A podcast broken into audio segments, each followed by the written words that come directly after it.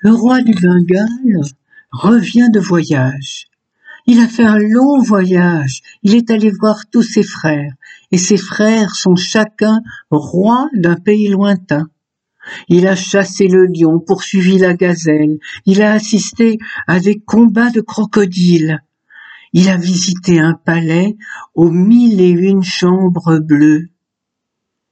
Et il a, en Chine, il est arrivé des concours de cerfs-volants, des feux d'artifice.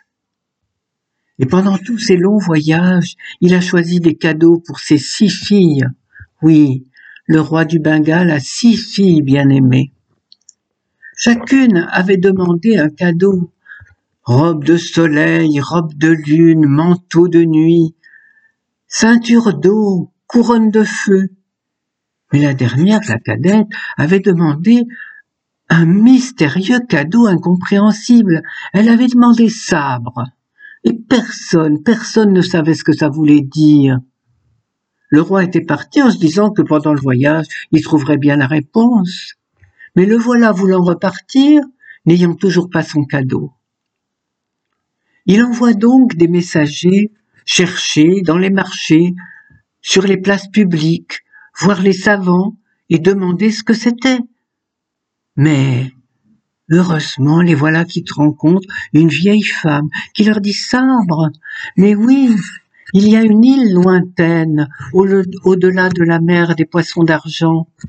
Et dans cette île, un roi, qui a, qui a nommé son fils Sabre. Allez le voir, il saura sans doute vous renseigner. Et les voilà arrivés à cette île au-delà de la mer des poissons d'argent. Ils racontent leur histoire au roi qui les écoute attentivement. Et le roi se lève, ouvre une armoire, prend une très jolie boîte de lac rouge ornée de lettres d'or et la donne au serviteur. Donnez cette boîte à votre maître sans l'ouvrir et qu'il la donne à sa fille sans que personne ne l'ouvre avant elle. Les serviteurs donnent la boîte à leur maître et le maître, pendant son voyage, a très envie d'ouvrir la boîte. Mais, quelle chose étrange, chaque fois qu'il rapproche sa main de la boîte, sa main se transforme en pierre, si bien qu'il arrive au port de son pays et la boîte n'a pas été ouverte. Il fait livrer tous les coffres de, de tous les coffres de cadeaux et les donne à ses filles. Et en dernier, il donne la jolie boîte rouge. La jeune fille disparaît de la pièce immédiatement et va seule dans sa chambre. Elle pose la boîte sur ses genoux et l'admire. Et puis, délicatement, elle l'ouvre et trouve un minuscule éventail blanc comme la neige la plus blanche. Délicatement entre ses doigts elle le prend, et d'un petit geste précis elle l'ouvre. Aussitôt, un jeune homme d'une grande beauté arrive dans la chambre. Je vous attendais, dit-il, je vous attendais depuis longtemps. Elle est si étonnée qu'elle reste muette. Je m'appelle Sabre, et mon père est le roi d'une île lointaine, au-delà de la mer des poissons d'argent. Si vous voulez me voir, il vous suffira d'ouvrir l'éventail, et quand l'heure de nous séparer sera venue, vous n'aurez qu'à le refermer. La jeune fille est si étonnée qu'elle referme l'éventail, et le jeune homme disparaît. Bien sûr, elle n'a qu'une envie, qu'une envie, c'est de réouvrir l'éventail. Mais prudente, elle attend le soir et quand tout le monde dort, elle réouvre l'éventail. Le jeune homme arrive. Ils se disent tous leurs secrets. Ils apprennent à se connaître. Ils découvrent l'amour et s'aiment tendrement. Et au matin, au petit jour, elle referme l'éventail afin que son secret soit bien gardé. Et chaque soir, chaque soir, elle ouvre l'éventail et chaque nuit, elle voit le jeune homme et ils s'aiment tendrement. Si tendrement qu'ils décident de se marier et le père organise trois jours de fête. Mais le troisième soir, les sœurs sont si jalouses du bonheur de leur petite sœur qu'elles pilent du verre, elles en font une poudre qu'elles étalent sur les draps du lit conjugal. C'est le prince qui entre le premier dans le lit et la poudre de verre blesse tellement sa peau qu'il saigne, qu'il saigne tant qu'il devient faible, et d'une voix tremblante il dit surtout Refermez l'éventail afin que je puisse retourner chez mon père.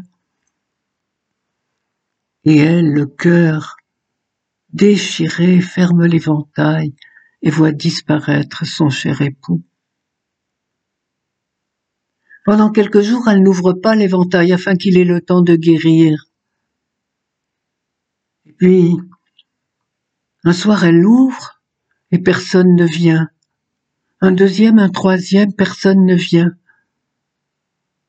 Alors elle prend les vêtements d'un moine mendiant et les enfile par-dessus ses vêtements propres. Et elle s'en va. Sur la route, elle cherche, elle veut retrouver Sabre, son bien-aimé. En route, elle, elle, arrive dans un marais de bambous dans ce marais, un tout petit singe est pris au piège. Alors elle le dégage du filet qui l'enserre et le libère. Pour la remercier, il lui donne un poil de son oreille. Tu n'auras qu'à le frotter entre tes doigts et je viendrai à ton secours si tu as besoin. Plus loin, fatiguée, elle se repose et elle entend deux perroquets qui sont dans les branches de l'arbre contre lequel elle se repose. L'un dit Le prince sabre est bien malade. Il faudrait que quelqu'un sache le remède. Il suffirait d'enduire son corps de la graisse qui entoure le cœur du dragon qui se cache dans la grotte des tempêtes. Lorsqu'elle entend cela, vite elle se met debout et elle va jusqu'à la grotte des tempêtes. Oh, quel spectacle terrible. On dirait qu'il y a des grosses vagues qui sortent de la grotte. Et des zèbres, des, les zébrés d'éclairs. Elle traverse l'eau, elle arrive dans la grotte toute sombre. Et tout à coup, elle est éblouie par les flammes que crache le dragon.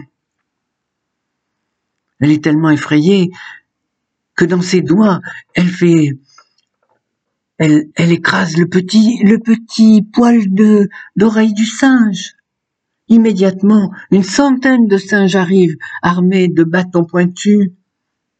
Ils attaquent le méchant monstre. Un des bambous pointus crève le cœur du, du dragon et une graisse onctueuse coule. La jeune fille alors se précipite avec un pot et elle le remplit le petit pot de graisse onctueuse du monstre. Ensuite elle repart. Elle veut arriver jusqu'à l'île, l'île où habite Sabre. Mais lorsqu'elle arrive au bord de la mer, elle ne sait comment rejoindre l'île. Une femme lui dit Mais il suffit d'aller tout droit jusqu'à la mer aux poissons d'argent et là, vous trouverez l'île. Oui, mais comment aller jusque là-bas? Elle s'endort, trop fatiguée, et le lendemain matin, un poisson a été déposé par la mer, une grosse vague l'a déposé trop loin de l'eau pour qu'il puisse rejoindre l'eau. Alors, elle le remet dans l'eau, et lui lui dit Monte sur mon dos, tiens-toi bien à mon cou parce que mes écailles sont glissantes, et je te conduis. Et il l'a déposé sur l'île du prince Sabre. Alors, toute vêtue de ses, vêtements de moine mendiant, elle a demandé au roi de guérir son enfant. Bien sûr, il l'a fait rentrer dans la chambre du prince et l'a laissé seule. Elle a enduit le corps de son époux de la graisse du dragon. Et il a retrouvé ses forces. Juste avant qu'il ne se réveille vraiment, elle a eu le temps de prendre la bague d'émeraude qu'il avait au doigt. Et elle l'a glissée au sien et elle a disparu.